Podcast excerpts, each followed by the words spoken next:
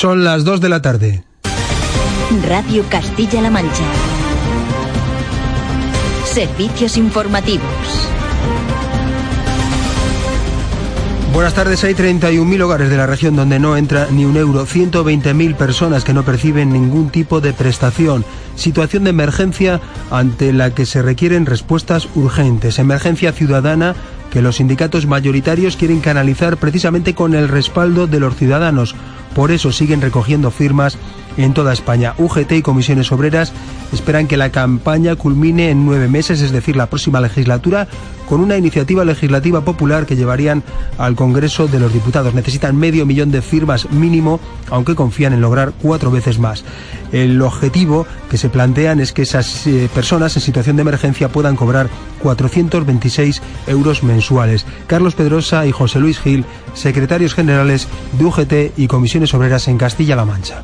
El hecho de que millones de, de hombres y mujeres de este país carezcan de prestación por desempleo o carezcan de cualquier renta básica que llevar a su casa a final de mes, pues está también relacionado con las políticas que se han desarrollado en este país en los últimos cuatro años. Esta sí que es realmente la herencia recibida de cuatro años de mal gobierno en Castilla-La Mancha. Tenemos en nuestra región, en Castilla-La Mancha, 31.000 hogares donde al final de mes no llega ni un solo euro.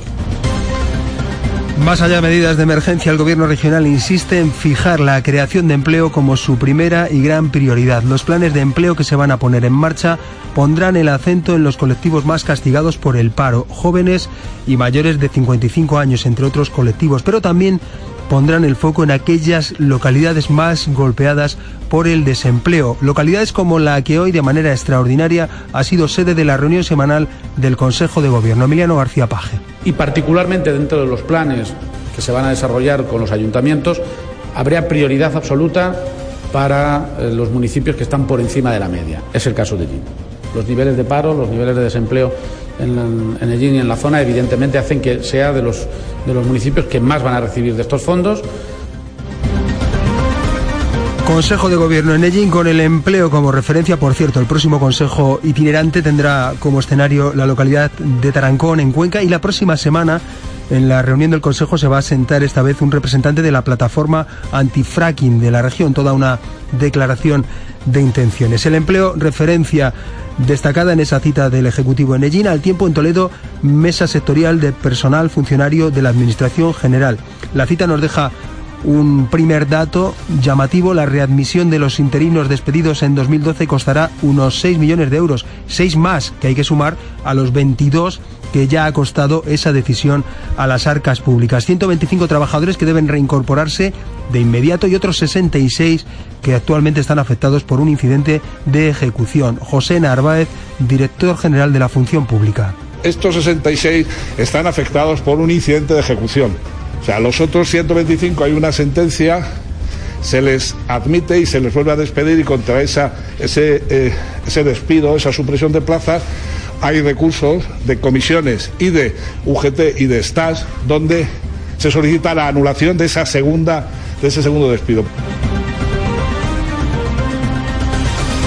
De la, crónica, de la crónica nacional e internacional nos ocuparemos a las dos y media de la tarde. Un primer apunte, el ministro del Interior, Jorge Fernández Díaz, acaba de decir que las detenciones hoy de dos presuntos jefes de ETA, David Pla e Irache Sorzábal, suponen, ha dicho textualmente, el descabezamiento absoluto de la banda terrorista. Y en clave política, caso Bárcenas, el presidente del gobierno, Mariano Rajoy, ha dicho hoy que desconoce si la agencia tributaria ha abierto o no un acta de infracción al PP por las cotizaciones a la seguridad social que su partido realizó por su excesorero entre los años 2010 y 2013. Su reacción en Onda Cero. Eh, si la seguridad social nos ha puesto esa sanción, pues supongo que la pagaremos y punto. Otras noticias del día en titulares con Goyo Fernández.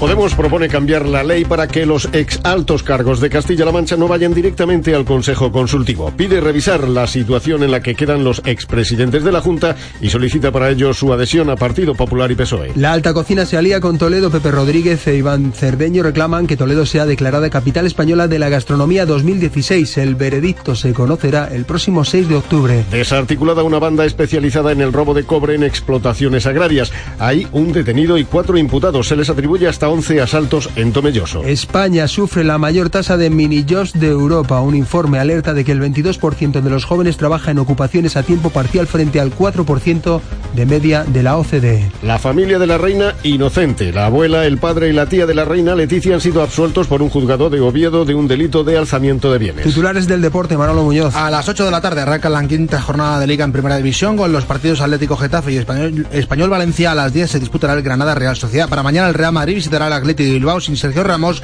el líder Barça, el Celta de Vigo. En Castilla-La Mancha, el guardameta del Albacete Balompié, Juan Carlos, se ha resentido de un edema en el muslo derecho y apunta a ser baja ante la Almería el próximo domingo. Y la Roda cierra el fichaje del central sub-23 Sufian Chacla, internacional sub-21 por Marruecos, que estaba en paro con ficha profesional y que la pasada temporada ganó la Liga en Hungría con el Videotón.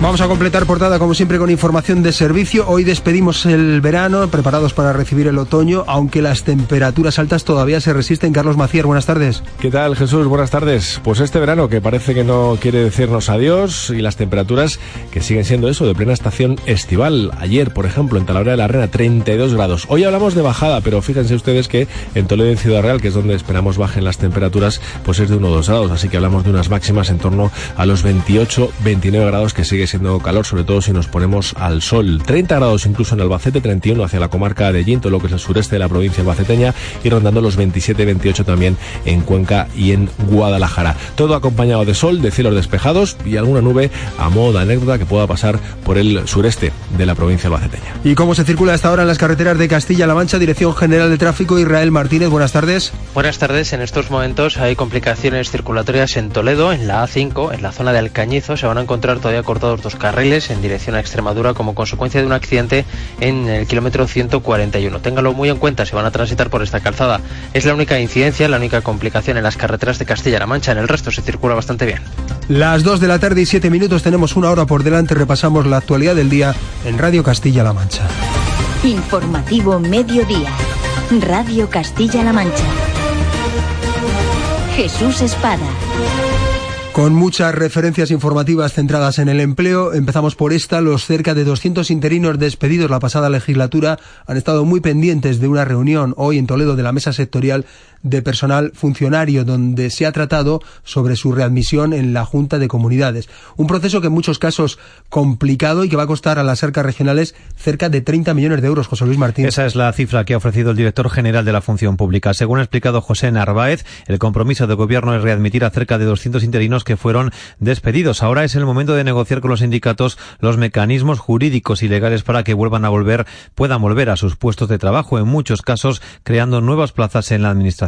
Una vez que el Consejo de Gobierno apruebe que la Junta se allana eh, en este proceso, tiene que dictar sentencia el juez y hasta ese momento no podemos ejecutar lo que diga. Luego hay un, fleco de 66 que vamos a ese objeto a la reunión de hoy de ver jurídicamente, porque la voluntad es de readmitirlos, ver los, eh, eh, las medidas procesales, siempre dentro de la ley, que pueda tomar el Gobierno para admitir a estos 66 interinos. Readmisión de los interinos, que es tan solo uno de los asuntos incluidos en la mesa de negociación abierta entre Junta y sindicatos. También están pendientes, entre otros, la recuperación de parte de la paga extra de Navidad de 2012, las 35 horas semanales, así como la subida salarial del próximo año y la recuperación del 3% hasta el año 2019. El empleo que ha sido referencia fundamental de esa reunión que hemos comentado se ha celebrado hoy de manera extraordinaria eh, del Consejo del Gobierno en Ellín, en Albacete. Mm, eh, protagonismo especial para ese capítulo, el del empleo, durante una reunión del Consejo en la que ha permanecido, a la que ha permanecido muy atento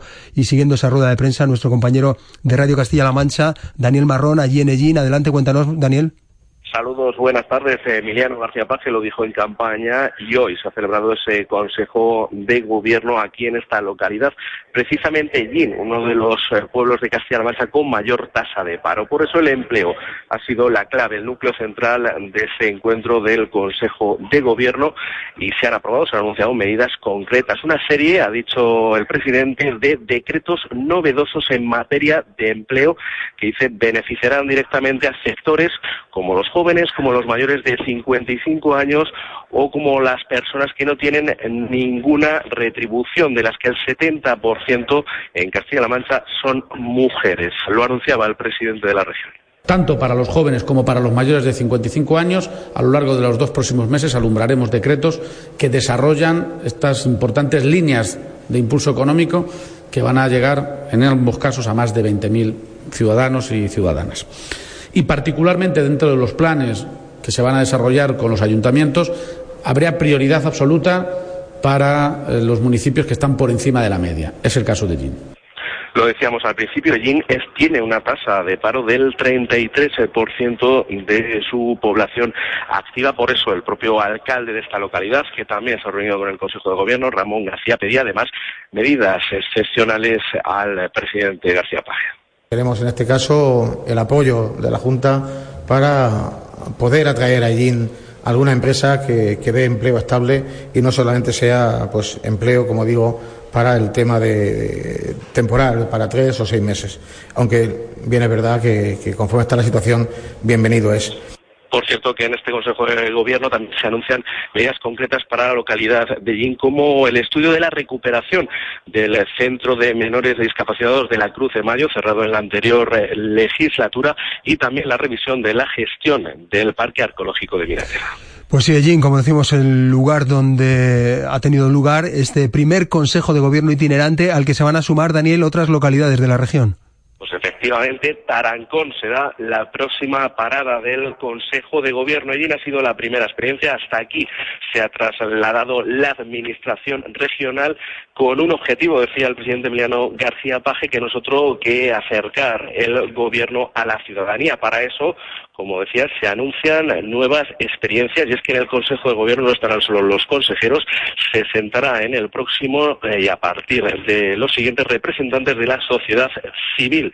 El primero en hacerlo lo anunciaba el propio presidente. En este caso, quien formará voluntariamente parte del Gobierno en, el próximo martes lo será eh, la plataforma, los distintos representantes de la plataforma antifracking en Castilla-La Mancha a los que además eh, anunciaremos y con los que pactaremos en esa reunión del Gobierno la estrategia a seguir en esta decisión, que como saben está eh, madurada por parte del Gobierno. Acercamiento además a la situación local, sobre todo en materia de agua de la comarca de Yin, dice Emiliano García Paje, que solicitará que los planes de sequía se apliquen también a la parte albaceteña de la cuenca de Segura y advierte además que habrá una revisión de las eh, concesiones de regadío en la comarca si no hay finalmente consenso entre regantes.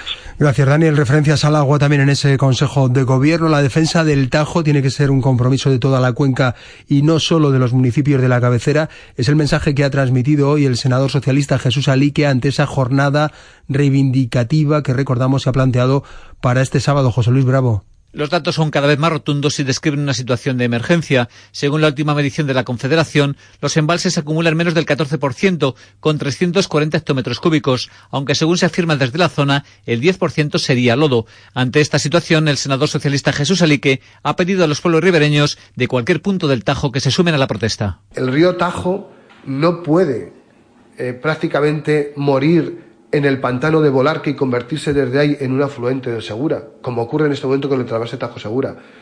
Porque cuando ocurre eso, el Tajo llora aguas abajo y tiene problemas en Talavera y tiene problemas en Toledo y tiene problemas en Aranjuez. Efectivamente, es que el problema de los trasvases no solo afecta a la cabecera del Tajo, El senador socialista ha informado además de la presentación de dos mociones en referencia a la zona, una de ellas para proteger el poblado de la Isabela, anegado por las aguas hace más de 60 años y que ahora ha emergido. Desde UPA Castilla-La Mancha se ha valorado hoy de manera positiva que en la primera reunión del consejero de Agricultura, Francisco Martínez Arroyo, con la ministra Isabel García Tejerina, se pusiera sobre la mesa la petición de prórroga del Plan Especial del Alto Guadiana, que afecta a miles de agricultores en la región, y recuerdan al Ejecutivo Central el compromiso adquirido con Castilla-La Mancha. Julián Morcillo, secretario general de UPA en Castilla-La Mancha. Pero que quedan cerca de, de 1.700 expedientes de agricultores profesionales, de los que realmente viven solo de la agricultura, que están pendientes ya muchos años de esta regularización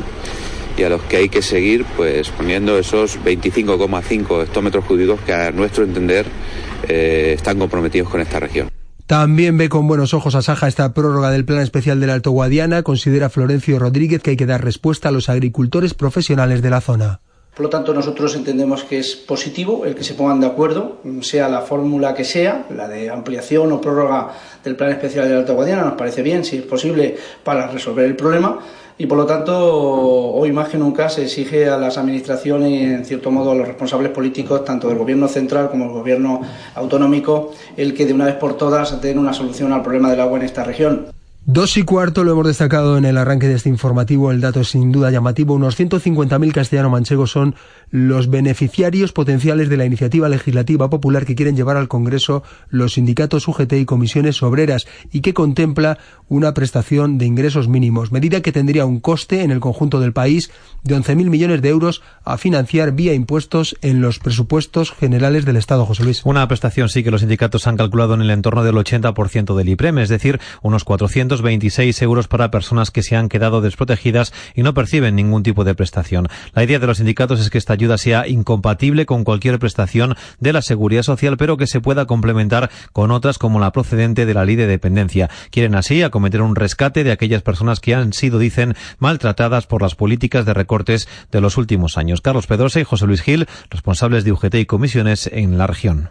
Ambas organizaciones sindicales pretendemos que este sea un derecho subjetivo y un derecho que venga a paliar políticas concretas que se han puesto en marcha durante estos últimos cuatro años en el conjunto del país. Queremos derechos, respetar la dignidad de la gente y eso significa una renta mínima garantizada, subjetiva, universal, un derecho reconocido para todos aquellos que cumplan los requisitos y que además se pueda eh, salir de la crisis cuanto antes. Según datos aportados por los sindicatos, en Castilla-La Mancha hay 31.000 hogares en los que no entra ni un euro y, y 120.000 personas que no perciben ningún tipo de prestación. El objetivo de los convocantes de la campaña es recabar cuatro veces más de las firmas necesarias para llevar esa iniciativa al Congreso. En Castilla-La Mancha el objetivo es conseguir unas 100.000 firmas. Diferencias insalvables en torno al cementerio nuclear en Villar de Cañas. Un día después de reunirse con el presidente de Castilla-La Mancha, el alcalde de la localidad conquense se aferra a la seguridad de este tipo de instalaciones para rechazar cualquier otra alternativa, algo que no comprenden en pueblos colindantes contrarios a su construcción, Oscar Castellanos. José María Sainz ha reconocido en Radio Castilla-La Mancha que Emiliano García Paje le ofreció la posibilidad de entablar negociaciones con dos empresas interesadas en instalarse en su localidad, con probabilidad de empleo para la gente de la comarca, pero no le interesó. Él sigue confiando en el proyecto del Ministerio de Industria y ve lejana la posibilidad de un accidente nuclear si yo entiendo que la gente tenga miedo y que la gente hasta ahí llego, ¿eh? pero que la gente, yo me fío de los técnicos. Dios mío, si se hace un túnel desde Francia hasta Inglaterra por debajo del agua, ¿cómo no se va a hacer una nave de hormigón en Cuenca? Una postura que no comparten, por ejemplo, en Tarancón, cabecera de comarca con más de 15.000 habitantes, bien comunicada con Madrid y con industrias cárnicas y agroalimentarias con centenares de empleados. Para su concejal de Medio Ambiente, Rian Sares Pérez, un cementerio nuclear ahuyentaría la llegada de nuevas empresas cierra las puertas a otros sectores que dejarán de estar interesados en invertir en esta comarca. Y eso es lo que hay que dejar claro, es decir, que no se regala dinero a los ayuntamientos porque la empresa de la industria nuclear sea muy bondadosa. Rian Sares Pérez cree también que provocará un efecto burbuja, mucha inversión al principio, que generará pocos empleos de larga duración. La reunión ayer en salida entre el presidente de Castilla-La Mancha y el alcalde de Villar de Caña sigue dando motivos para el debate político, el Partido Popular ha mostrado el respaldo sin fisuras a su dirigente en la intención de llevar incluso a los tribunales el intento de paralización del cementerio por parte del gobierno regional. Francisco Núñez, portavoz adjunto del Grupo Popular en las Cortes. Lo que nos parece surrealista es que un gobierno, en este caso el de Castilla-La Mancha, el del Partido Socialista, el del señor García Paje, quiera judicializar una inversión tan importante, tan generadora de empleo y de riqueza para Castilla-La Mancha y que en lugar de abanderarla, pues lo que esté haciendo es atacarlo con eh, tremenda dureza. Podemos ha afirmado que apoyará cualquier iniciativa, también la del recurso del Gobierno de Castilla-La Mancha a los tribunales, que contribuya a paralizar la construcción del cementerio nuclear. Su secretario general, José García Molina, confía en un futuro cambio de gobierno en la nación si no se llega antes al consenso. Desafortunadamente hay que esperar a que haya un cambio de gobierno en la nación para que eso para que eso sea definitivo.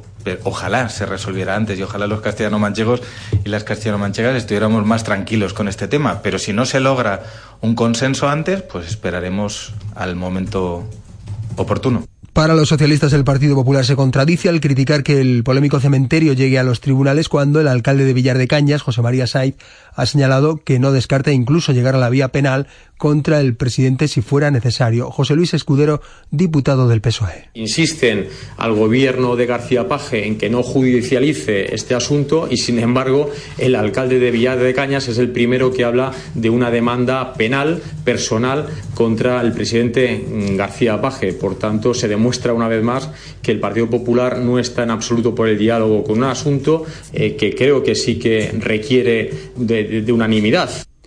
Podemos, que ha anunciado además, y seguimos en la crónica política, que va a presentar en las Cortes una proposición de ley para impedir que los altos cargos del Gobierno regional se conviertan al cese de su puesto en miembros natos del Consejo Consultivo. La formación morada asegura que va más allá de lo que le reclama el PP su respaldo para suprimir lo que los populares califican como privilegios a José Bono.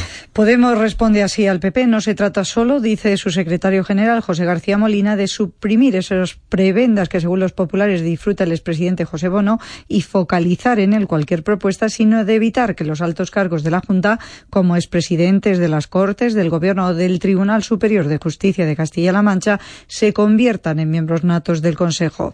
Molina ha anunciado que mañana van a registrar en las Cortes una proposición de ley para modificar la del Gobierno y del Consejo Consultivo. Creemos que la iniciativa del Partido Popular es directamente insuficiente, porque apunta de manera, entendemos, interesada directamente solo a, a una figura y a un privilegio. Y nosotros creemos que el tema de los privilegios es un tema incompatible con la igualdad de los, de los ciudadanos y por lo tanto vamos a dar un paso más o varios pasos más. El PSOE se ha mostrado dispuesto a estudiar la iniciativa de Podemos, aunque ha vuelto a defender una reforma a nivel nacional para evitar la demagogia, ha dicho de que a esta cuestión se le dé un trato distinto en cada comunidad autónoma. Por cierto, que Podemos va a poner en marcha lo que califican como proyecto piloto. El denominado escaño ciudadano permitirá a cualquier castellano manchego remitir sus preguntas parlamentarias a la formación para que ésta a su vez las traslade a los plenos o comisiones correspondientes del Parlamento. Y a vueltas con la ley de emergencia ciudadana que va a presentar Podemos en las Cortes, el Partido Popular no ha descartado su apoyo al texto si la formación morada admite sugerencias y le pide eh, su parecer. Su portavoz adjunto en el Parlamento, Francisco Núñez, ha asegurado, no obstante, que la norma no es más que un peldaño más en el acuerdo que han escenificado para esta legislatura PSOE y Podemos. Podemos y el Partido Socialista han escrito una obra de teatro que, que, dura cuatro años, que tiene diferentes escenas, que tienen que ir representando cada una de las escenas cuando toca, pero que ya no se lo cree nadie. Ni los que han votado al Partido Socialista, que saben que están en un pacto total y absoluto con Podemos, que está escrito, ni por supuesto las bases de Podemos que ven esa venta a Podemos, eh, al PSOE de Podemos por conseguir un senador. Más eh, cosas, la huelga de los bomberos de Guadalajara Capital también ha sido hoy objeto de debate político. El Grupo Municipal de Ciudadanos considera un fracaso que no se haya resuelto aún el conflicto. Por su parte, el equipo de gobierno del PP afirma que sigue negociando, aunque en lo económico insiste en que no se saltará la ley Juan Carlos Ballesteros. Desde noviembre del pasado año, los bomberos municipales mantienen una huelga en la que piden mejoras en materiales, formación, personal y también una subida salarial. Diez meses de conflicto calificados como un fracaso de todas las partes, ha dicho el portavoz de Ciudadanos en el consistorio del Carreño, que aporta dos opciones para acabar con el problema. Alejandro Ruiz. Una vía evidentemente es política, es sentarnos con los grupos políticos e intentar sacar por la vía del Pleno las cosas que no estamos pudiendo sacar por, por otro tipo de, de vías. Y en segundo lugar. Tenemos eh, siempre en el horizonte la vía del arbitraje o de la mediación. Desde el equipo de gobierno, el vicealcalde de Guadalajara asegura que continúan las conversaciones, pero la reivindicación económica sigue siendo el principal escollo, ya que en opinión de Jaime Carnicero no se puede asumir la subida de 400 euros. Las soluciones tienen que estar sometidas, como no puede ser de otra manera, al imperio de la ley, al principio de legalidad. Este equipo de gobierno no puede tomar soluciones, no puede adoptar acuerdos que vulneren la legislación vigente. Una de las soluciones podría ser la incorporación de los bomberos de la capital al consorcio provincial dependiente de la Diputación, una posibilidad todavía en fase de estudio. Y la alcaldesa de Corral de Almaguer y senadora del PP, Juliana Fernández, deberá declarar en el Supremo por un presunto delito de prevaricación por perdonar unas multas de tráfico. La cita el próximo 19 de octubre, Carmen Martín. Sí, el Supremo admite así la querella de la Fiscalía contra Fernández de la Cueva el pasado mes de julio y asume el relato del fiscal. Según este, la también senadora, así como su teniente de alcalde, Vicente González, utilizaron sus competencias en materia de seguridad vial para retirar cuatro sanciones con el ánimo de favorecer a los sancionados por conducir ebrios, sin cinturón y de forma temeraria. Y todo a pesar de que ya habían abonado las multas con esa reducción del 50%, lo que daba por cerrado el expediente y por tanto era firme esa pérdida de puntos que la multa conlleva. Los hechos ocurrieron en 2013. El próximo 19 de octubre el magistrado José Manuel Maza tomará declaración a Fernández para decidir si se tramita el suplicatorio contra la senadora o se archiva la causa. Ese mismo día está también llamado a declarar González. El delito de prevaricación está castigado, recordemos, en el Código Penal con la inhabilitación de hasta 10 años. 2 y 25, el arzobispo de Toledo, Braulio Rodríguez, ha presentado hoy el proyecto MAT ha dicho en, ese acto que la Iglesia no debe limitarse a condenar la ley del aborto de 2010, sino que además debe ayudar a las mujeres a seguir con su embarazo. Alicia San Segundo. Palabras de apoyo a las madres en riesgo de aborto y en situación de dificultad que se traducen en el proyecto Mater, una iniciativa que pretende, entre otros muchos aspectos, evitar que la mujer no se vea abocada al aborto. En ese contexto, el arzobispo ha lamentado la realidad sobre este asunto y que no se haya quitado la actual ley del aborto. Todo este tema difícil, complejo del aborto, con la ley del aborto, está ahí, que el gobierno actual no ha quitado y que lo puso el gobierno anterior, en el año 2010, pues se va cristalizando. No se trata ahora de hacer ninguna condena más, porque ya hemos hecho bastantes un proyecto pionero a nivel de diócesis en nuestro país, una iniciativa que ya está en marcha y que pone a disposición de las mujeres en riesgo de aborto y en especial a las que tienen situación de dificultad apoyo psicológico, ayudas materiales, la acogida y también el acompañamiento. Balbina Rojas es su coordinadora.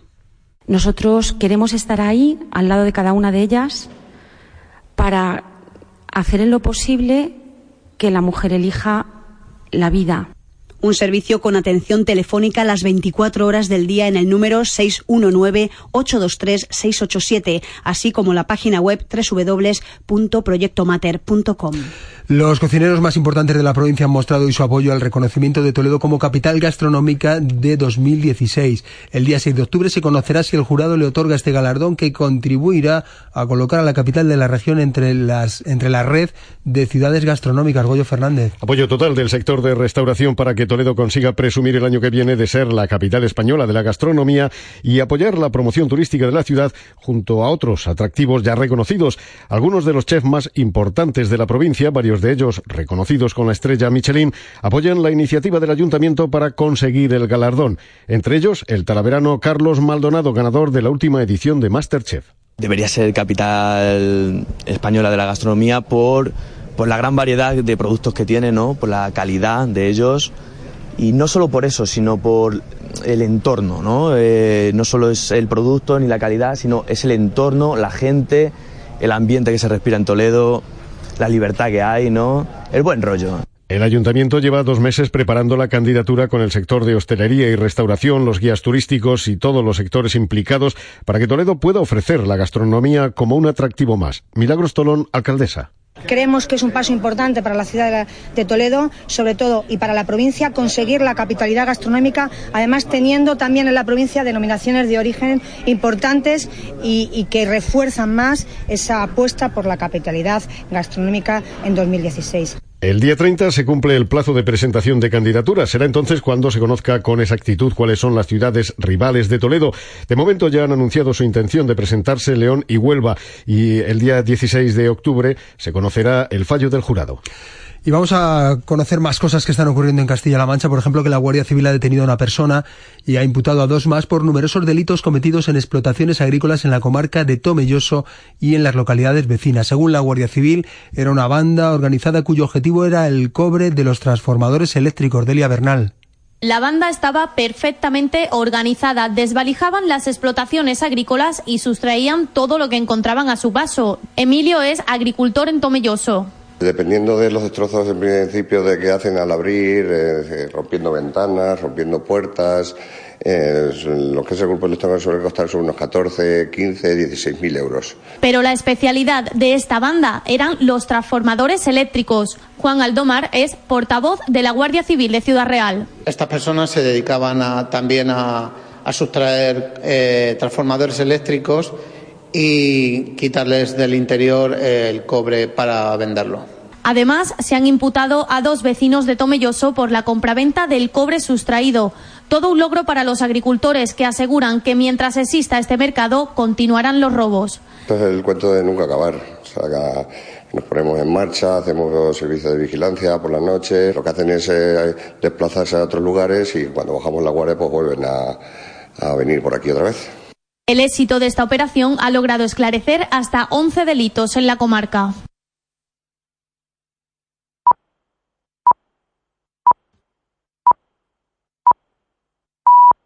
Son las dos y media de la tarde.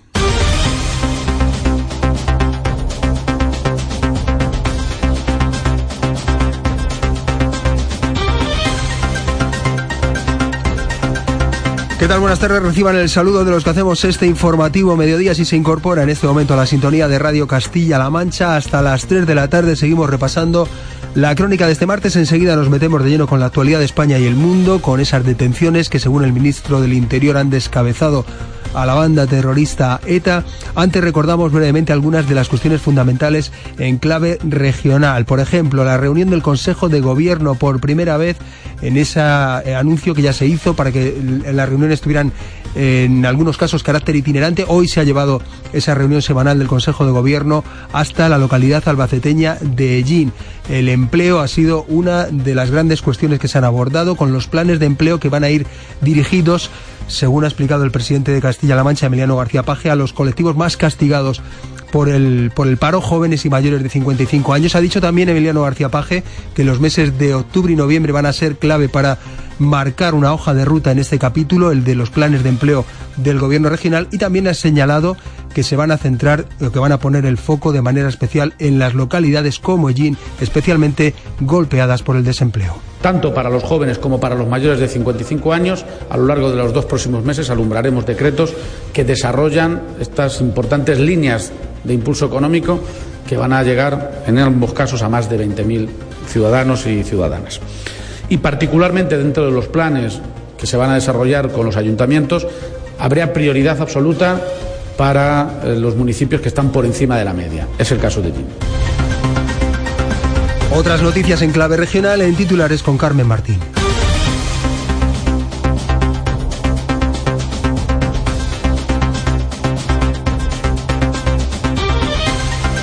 Reunión de la Mesa Sectorial de la Función Pública aborda cómo se readmitirán a los cerca de 200 interinos despedidos en la anterior legislatura. Un proceso, reconocen complicado, que costará 30 millones de euros a la Junta. UGT y comisiones obreras presentan una iniciativa legislativa popular para que los más maltratados por los recortes tengan una prestación de ingresos mínimos, ayuda que fijan en 426 euros. Podrían beneficiarse de esa ayuda 150.000 castellano-manchegos. Podemos presentar en las Cortes una proposición de ley que impida a los altos cargos de la Junta convertirse a su cese en miembros natos del Consejo Consultivo, una iniciativa que estudiará el Partido Socialista que defiende una reforma a nivel nacional para que haya unidad de criterios entre comunidades. Hay una banda especializada que robaba cobre en explotaciones agrícolas, hay un detenido y cuatro imputados. Se le atribuye hasta 11 asaltos en Tomelloso. Y Toledo, capital de la gastronomía en 2016, candidatura que cuenta con el apoyo de cinco grandes de la cocina vinculados a la provincia, entre ellos el talaverano Carlos Maldonado, ganador de Masterchef de este año.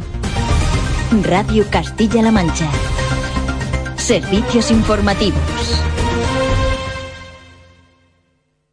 Oiga, señor, que se le está quemando su casa. Voy. Mira, mira, mira, mira. Cuatro pipas son al aguasal y estoy ahí ya. Que la grúa se está llevando su coche. Acabo en un momento y estoy ahí. Son al aguasal, cuatro pipas. Oiga, que le llaman de Caja Rural Castilla-La Mancha para ofrecerle sus inmejorables servicios.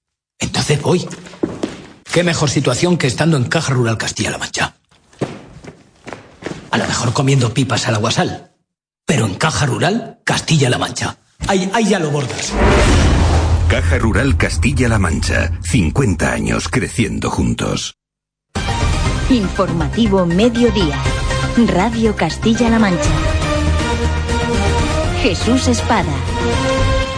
La actualidad nacional con este titular cae la cúpula de ETA con el arresto en Francia de dos de sus presuntos jefes, David Pla e Irache Sorzábal, ambos huidos de la justicia. El gobierno asegura que este golpe mortal a la banda terrorista supone su descabezamiento absoluto. Pilar Valero. David Pla está considerado como uno de los integrantes de la actual cúpula de ETA y es responsable de los últimos comunicados de la banda terrorista, entre ellos en el que la organización anunció el cese definitivo de su actividad armada. La policía le vinculó con el Comando Nafarroa, desarticulado en 1994, y le acusó de realizar captaciones para ETA cuatro años después. La investigación del caso permitió la detención de varias personas que habían recibido cartas para integrarse en la organización, lo que provocó su huida a Francia. Para el ministro del Interior, Jorge Fernández Díaz, esta operación representa el fin de la organización.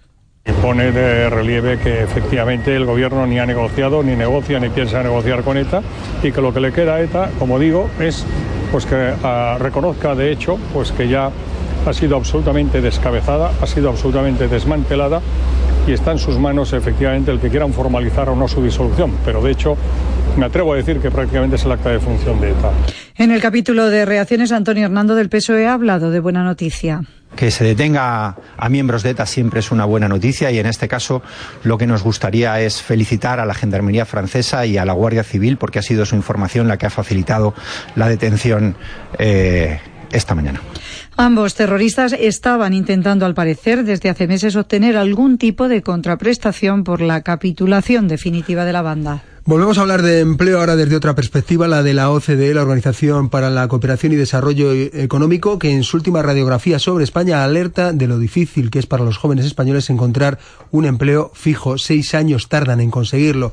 Eso sitúa a España a la cabeza del desempleo juvenil. Mientras que en Dinamarca un joven tarda dos años en encontrar un empleo fijo, en España tarda de media seis y cuando lo consigues un trabajo precario con contratos por hora, los conocidos como mini jobs y que no convencen. De cada 100 jóvenes contratados a tiempo parcial en la Unión Europea, 22 de ellos son españoles. España tiene así la tasa de jóvenes de entre 15 a 24 años que aceptan ante la escasa oferta cualquier empleo. También somos el país, según la OCDE, con mayor tasa de desempleo juvenil. Uno de cada cinco jóvenes en nuestro país, esto es el 20% de ellos, ni estudia ni tampoco trabaja. Para atajar estos datos, la Organización para la Cooperación y el Desarrollo Económico aboga por reforzar el papel de la formación profesional y el aprendizaje basado en el trabajo y reclama más esfuerzo en las políticas activas de empleo para facilitar la inserción laboral. Pues ese informe, según los sindicatos, deja cifras dramáticas en general y especialmente dramáticas en Castilla-La Mancha con una tasa de paro juvenil del 63%, algo inasumible en opinión del secretario regional de Comisiones Obreras, José Luis Gil, quien aboga por políticas de empleo estable para los jóvenes. Hay que trabajar con claridad para que los jóvenes tengan en Castilla-La Mancha una oportunidad, aplicar el plan de garantía juvenil políticas de empleo estable y con derechos para formar y conformar una sociedad más justa. Las declaraciones hoy en del líder de comisiones obreras en Castilla-La Mancha. Por cierto que la OCDE también se ha referido a la crisis migratoria. Dice que la Unión Europea recibirá un millón de refugiados en 2015 y el flujo continuará. Todo ello el día en el que se reúnen de nuevo los ministros de Interior de la zona euro para abordar la situación de los refugiados. Anabel Chinchilla. Sí, los ministros del Interior de los 28 harán hoy el penúltimo intento de llegar a un acuerdo para acoger a las 120.000 refugiados tras el acuerdo fallido la semana pasada. Reparto al que se oponen Hungría, Polonia, Eslovenia y República Checa. Es por ello que puede que hoy los ministros podrían acceder a que el reparto no fuera obligatorio, sino que dependa de la buena voluntad de los Estados. Tampoco parece que vaya a haber penalizaciones para los que no lo cumplan. La última palabra la tienen los jefes del Estado que se reúnen mañana en Bruselas. Hoy el presidente del Gobierno, Mariano Rajoy, en una entrevista en Onda Cero, ha criticado la actuación del Gobierno húngaro contra los refugiados. Lo que es evidente es que si la comunidad internacional no está de acuerdo, no fija un objetivo claro y no pone los medios para conseguir ese objetivo, pues realmente seguiremos viviendo en una situación como la que estamos viviendo. Y mientras miles de refugiados siguen intentando llegar al norte de Europa por la ruta de los Balcanes, donde se están viviendo momentos de tensión entre Serbia y Croacia. Además, hay que sumar que las conexiones ferroviarias alemanas entre Múnich y Salzburgo, la ruta más frecuentada por los asiliados para llegar a Alemania, ha sido suspendida hasta el 4 de octubre. Elecciones catalanas. La Unión Europea vuelve a recordar que Cataluña no puede declarar la independencia de forma unilateral. Enrique Lumbreras. El presidente de la Comisión Europea, Jean-Claude Juncker, ha subrayado que el territorio de un Estado miembro de la Unión no puede alterarse por una decisión de un Parlamento autonómico contraria a la Constitución de ese país, como sería una eventual declaración de independencia de Cataluña. Es la respuesta escrita y firmada por Juncker a la pregunta parlamentaria de un eurodiputado del Partido Popular, Santiago Fisas, sobre si la Comisión Europea reconocería una declaración unilateral de independencia. Ya aquí en Cataluña, sobre el terreno, lo más destacado es la propuesta que ha hecho hoy Uñó para que se unan todas las formaciones no independentistas. Ramón Espadaler es su cabeza de lista. Debemos formular una propuesta catalana desde la centralidad y hacemos el llamamiento y estamos dispuestos a articular este espacio a otras formaciones políticas que no sean, insisto, rupturistas. Un acuerdo que dejaría fuera a independentistas y también al Partido Popular. El secretario general del PSOE, por su parte, Pedro Sánchez, ha dicho hoy que si Cataluña se independiza, España dejaría de ser eso, España, y también que se vería abocada a la ruina económica, por lo que ha hecho un llamamiento al presidente del gobierno, Mariano Rajoy, para buscar una solución dialogada. El gobierno puede contar con el apoyo del Partido Socialista para defender la Constitución y la legalidad. Faltaría más. Ahora, a los, los, españoles votan a su presidente del gobierno, a sus responsables políticos, para resolver desde la política una crisis política.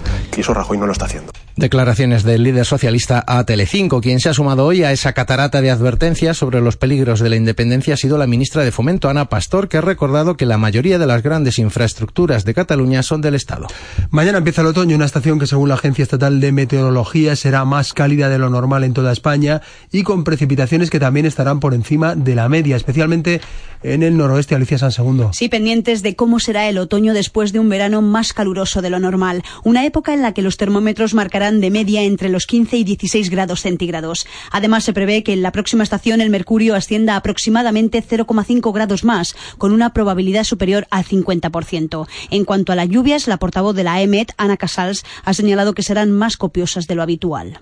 Y para octubre, noviembre y diciembre también se aprecia en las precipitaciones sean algo superiores a las normales en el cuadrante noroeste peninsular. En el resto de España no se aprecian diferencias significativas con respecto a la climatología. Y parece que entre agosto y noviembre la península ibérica tiene una precipitación por encima de lo que es habitual. Por otro lado, ha indicado que este verano que termina ha tenido un carácter muy cálido con una temperatura media de 24,5 grados. De hecho, se trata del segundo verano más caluroso desde 1961, solo superado por el de 2003, un periodo en el que se ha registrado la ola de calor más larga desde que hay registros, con 22 días de altas temperaturas por encima de la media en 30 provincias. Vamos con otro estudio, este tiene que ver con el tráfico. El 65% de los coches de Castilla-La Mancha tienen más de 10 años, un factor que aumenta considerablemente la probabilidad de tener un accidente, Fernando Martín. Según un estudio de la Fundación Línea Directa, más del 60% de los vehículos en España superan esta edad y en Castilla-La Mancha están por encima de esta media con un 65%. Francisco Valencia, director general de la Fundación Línea Directa, da más detalles. Una vez que, estamos, que se tiene un accidente, la probabilidad de fallecimiento es el doble en un coche de más de 15 años respecto a un coche nuevo. La crisis y la precaria situación económica de muchas personas hacen que no se mire tanto la seguridad de los coches, pero además estos coches antiguos consumen más combustible y contaminan más. El perfil de conductor accidentado en un vehículo antiguo es de jóvenes entre 18 y 25 años. El joven tiene menos poder adquisitivo, eh, adquiere coche de segunda mano, probablemente bastante antiguo, luego en ese sentido está más expuesto. Según Manuel, mecánico, para evitar esta situación, si tiene un coche de más de 15 años, que los neumáticos vayan siempre bien, que vaya bien de freno y las ruedas y de todo, que es lo fundamental. La rueda y los amortiguadores es lo fundamental prácticamente del coche. Y de esta manera habrá menos posibilidades de sufrir un accidente.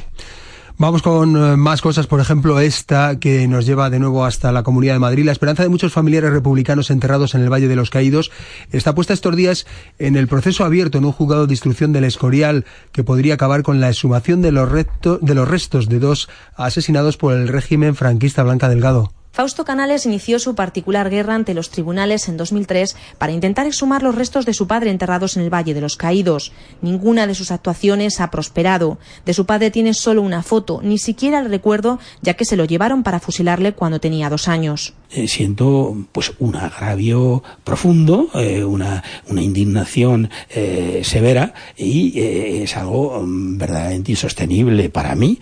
En el Valle de los Caídos hay 33.832 personas enterradas junto a Franco. Castellano-manchegos identificados hay unos 1.100, aunque se calcula que puede haber muchos más. Pedro García Bilbao es el secretario del Foro por la Memoria de Castilla-La Mancha. Uno no encuentra los nombres de las personas que allí yacen, sino lo único, lo único que uno encuentra es un monumento a un general eh, golpista rodeado de los cráneos de sus enemigos. Todos ven con esperanza el proceso de instrucción que se ha abierto en un juzgado del Escorial ante la demanda de una mujer que exige que en el registro civil ponga que su abuelo y su tío abuelo fueron fusilados y que le devuelvan los restos que se llevaron al Valle de los Caídos, como de tantos otros, sin permiso de la familia. Caso Bárcenas, ya saben que la Seguridad Social investiga al Partido Popular por posibles irregularidades en la cotización de su tesorero entre 2010 y 2013. El presidente del partido, Mariano Rajoy, asegurado, hay que, ha asegurado esta mañana que si hay sanción se pagará y punto.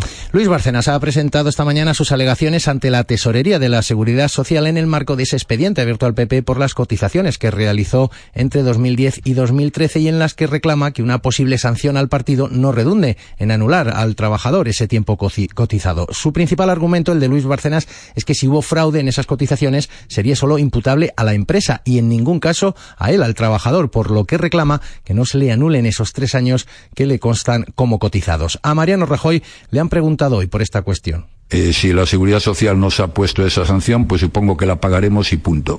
El presidente del Partido Popular, en declaraciones a Onda Cero, ha asegurado desconocer si la agencia tributaria ha abierto ese acta de infracción. Recordaba a Rajoy, no obstante, que ya ha dado explicaciones de todo tipo en todos los foros, incluido el Parlamento, sobre las equivocaciones y los errores que cometió el PP con su ex tesorero.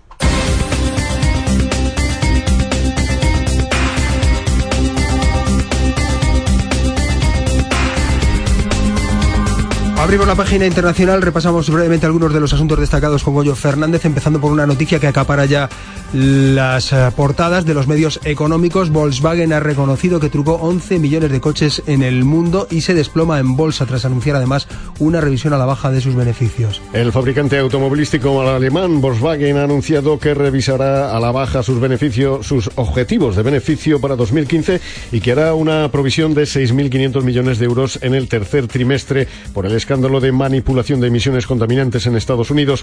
Eh, el anuncio ha causado su bajada en la bolsa de Frankfurt de un 17,5% a media jornada y ha arrastrado además a otras compañías del sector automovilístico como BMW, Daimler o Continental. Mueren 20 civiles en bombardeos de la coalición en Yemen. Al menos 20 civiles, entre ellos varios menores de edad, han muerto en dos ataques aéreos efectuados por la coalición árabe en un barrio residencial de Sanaa, la capital yemení. Los bombardeos también han causado decenas de heridos.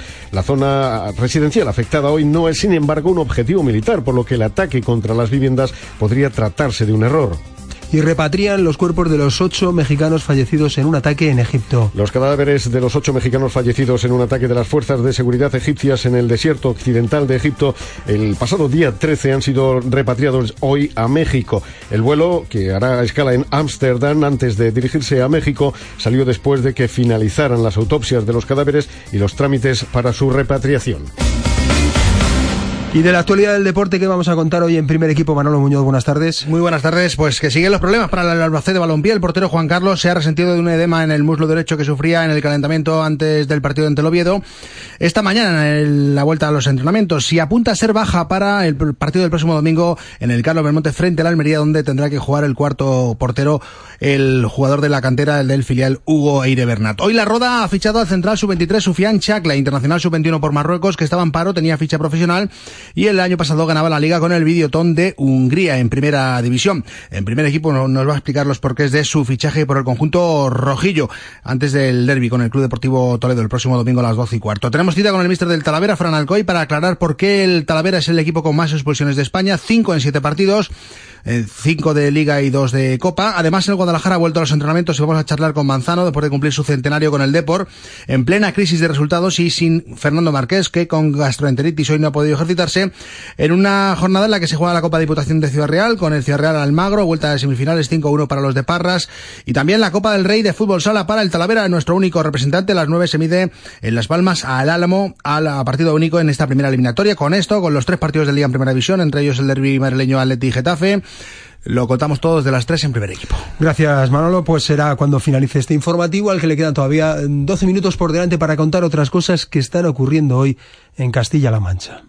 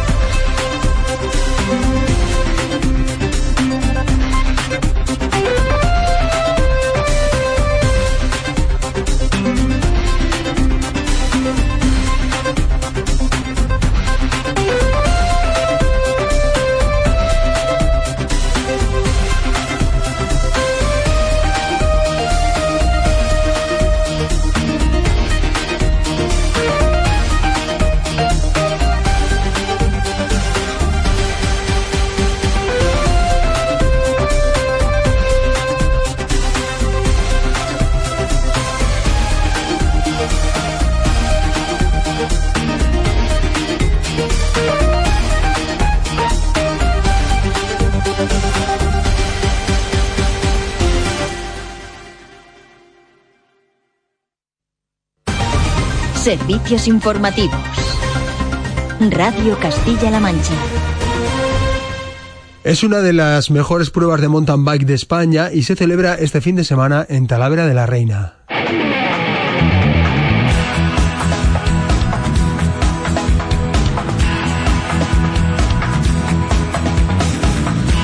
Pero en realidad es mucho más que una prueba deportiva. El Talajara que ha sido presentado esta mañana es una prueba deportiva que reúne a miles de personas. Hoteles, comercios y establecimientos hosteleros se preparan para recibir más de 12.000 visitas. Iván López. Los promotores de la prueba esperan que en esta su octava edición el número de dorsales supere los 4.000 inscritos, lo que nos sitúa ante una de las pruebas de mountain bike más importantes de toda España. Pero además del reclamo deportivo y social, desde el ayuntamiento se hacen otras cuentas. Y es que el tener a 4.000 personas en línea de salida sitúa el horizonte de visitantes para la ciudad en torno a 12.000 personas. Antonio Álvarez es el concejal de deportes. Si multiplicas 4 por 3 personas cada una de, los inscritos, pues igual son 12.000 personas que vienen a Talavera. Que esas 12.000, bueno, pues eh, repostarán en Talavera gasolina, comprarán alguna cosa, se tomarán alguna caña, en fin. yo creo que no solo para Talavera, sino para la comarca es, es darle algo de riqueza, ¿no?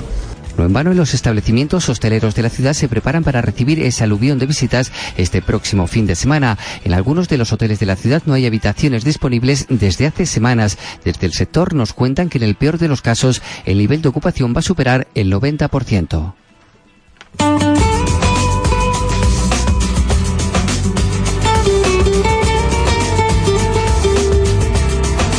Y vamos con otra cita. La histórica localidad de Uclés volverá a convertirse en foro cinegético regional durante la celebración entre el 2 y el 4 de octubre de la undécima Feria de Caza y Ocio de la provincia de Cuenca. José Manuel Castellote. A 10 días de la apertura de puertas hay confirmados casi medio centenar de expositores y cerrado un amplio programa de actividades, entre las que destacan el debate en torno a la nueva ley de caza o la visita a distintas actuaciones piloto en cotos de la zona.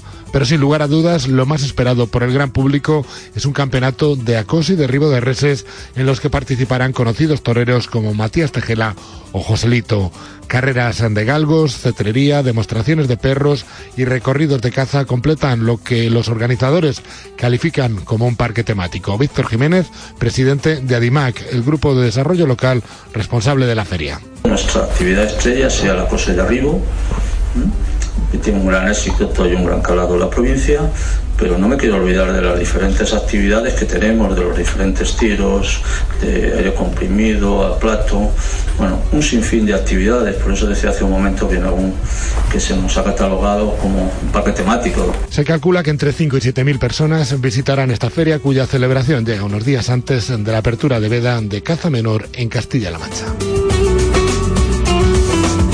Y no sé si se imaginan la posibilidad de hacer la rehabilitación en casa, aunque parezca ciencia ficción, es una realidad gracias a una aplicación diseñada por un alumno de informática de la Universidad de Castilla-La Mancha. En principio está indicada para pacientes con artritis reumatoide, pero abre una puerta a la fisioterapia online. Manoli Barragán. Es su proyecto fin de carrera, pero tiene impacto social. Javier ha diseñado esta aplicación que con una consola y un televisor nos permite tener el fisioterapeuta en casa se controla con una voz que, te dice si lo estás eh, haciendo bien o, lo estás haciendo mal, para evitar eh, posturas incorrectas y que el paciente pueda, pueda hacerse daño. Así de sencillo, además de la voz, seguimos la línea marcada en la pantalla y el programa nos indica en rojo y verde si lo estamos haciendo correctamente, en negro si nos salimos del trazado y en amarillo si es una postura incorrecta. Su trabajo como voluntario en la Asociación de Afectados de Artritis Reumatoide le dio la idea. María José Santofino es la directora del proyecto. Puede ayudar a, a gente en sus casas a mejorar su calidad de vida en general en cuanto a que se pueden mantener activos y pueden realizar ejercicios. Porque hay personas que necesitan una rehabilitación diaria y con esta aplicación lo pueden hacer en casa de una manera muy sencilla, como ha podido comprobar Sole. Lo único que es verdad que tienes que estar un poco concentrado en, el movimiento que estás haciendo para evitar pues confundirte y que te, que te corrija la propia aplicación. Además, estos ejercicios se recogen en gráficas para que puedan ser valorados por el especialista.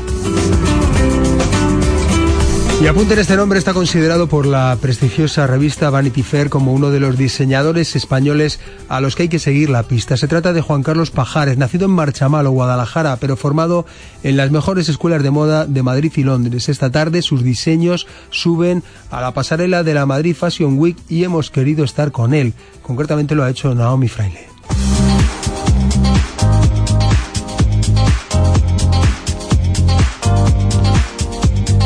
Juan Carlos Pajares lo tiene claro. No va a pasar desapercibido en la pasarela más importante del país.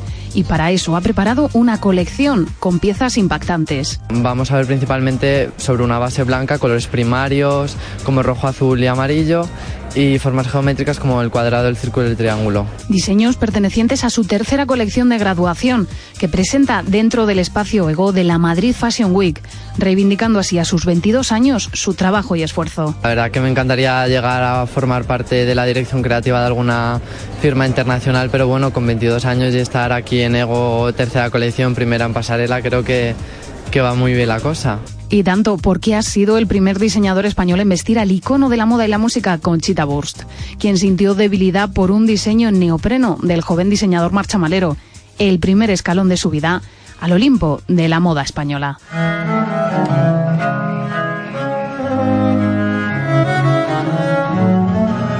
Y nos detenemos ahora en Almagro, escenario estos días del rodaje de una serie de televisión, El Ministerio del Tiempo, en concreto un capítulo dedicado a Cervantes que está atrayendo y de qué manera a muchos curiosos que quieren ver de cerca a las estrellas televisivas Ana Belén Enales. Cine, teatro, ahora el Corral de Comedias y la Plaza Mayor de Almagro son escenarios para una serie de televisión que llega a dos millones de espectadores. Los almagreños siguen de cerca el rodaje y sobre todo a uno de sus actores estrella, Hugo Silva. Muy a gusto y muy contento con un personaje que está fuera de, esta época, pero que claro que, que, por cosas del ministerio pues tiene que moverse en el tiempo y, y estar y funcionar en otras épocas. Del guion no sueltan prenda, pero del trato recibido sí hablan maravillas. Javier Olivares es guionista de la serie Del ayuntamiento que nos ha facilitado todo, hasta la gente que está por aquí, que, que es muy educada y que cuando puede, pues si puede se hace una foto tal, pero no molesta. En este capítulo, dedicado a Cervantes, cuentan con extras de la zona. Y es un mundillo pues, que me gusta y cuando tengo la oportunidad en la ocasión, pues eh, me suelo apuntar. Y es que Almagro y la cultura conviven muy estrechamente. Y llegamos a las 3 con este buen rollo de lo último de Estopa. Cuando la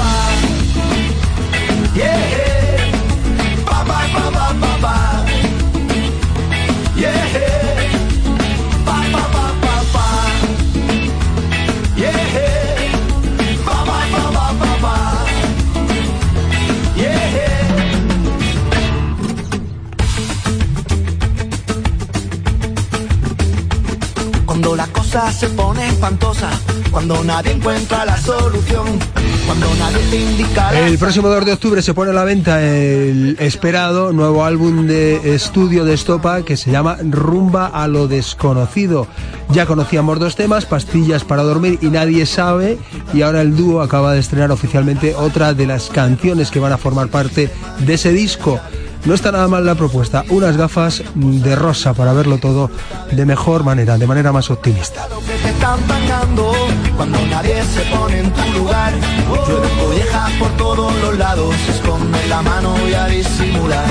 Todos sabemos sacar los mercados, todos sabemos la tienda que es. Todos sabemos dónde está el pescado que está más salado y la carne también. Luego podemos celebrarlo a la plaza del pueblo, igual que antaño. Todos sabemos cómo montarlo, sabemos que sabemos hacerlo. Siempre podemos alienarnos en alguna religión. Que con el paso de los años, a pesar de los daños.